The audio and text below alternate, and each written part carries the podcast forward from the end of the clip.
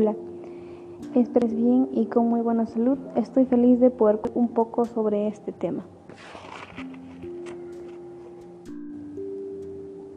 Soy la alumna Rubí, estudiante de tercer año de secundaria en el Colegio 19 de Abril, Chupaca. Hablaremos sobre la problemática de la contaminación del ambiente y también te brindaré algunas propuestas para disminuir la contaminación del aire en la salud y el ambiente.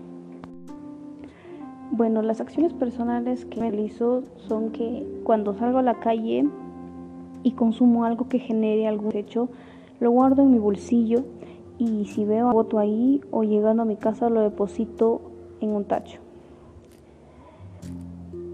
Otra acción, cuando estoy expuesta al humo de los carros, me protejo contra ello o intento salir del lugar lo más rápido posible.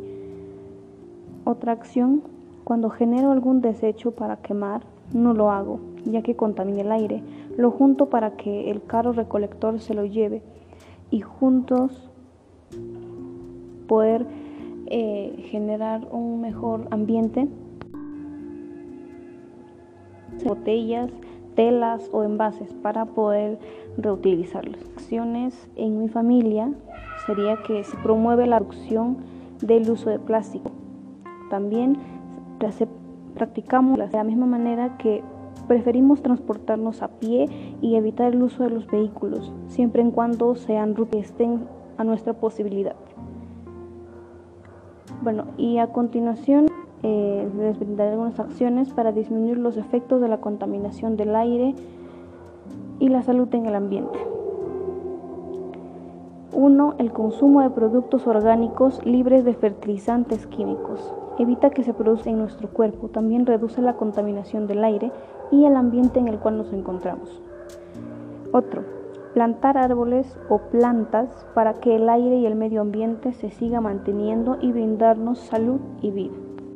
Para finalizar, eh, quisiera explicarles un poquito sobre la contaminación, lo cual es un problema que hoy en día todos nos afecta. Por eso estar expuesto a las, fuentes, a las fuentes directas de contaminación es graves para nuestra salud y para el desarrollo del ambiente. En su mayoría la contaminación es producida por acción humana. Bueno, espero que te haya gustado. Gracias por escuchar. Hasta pronto.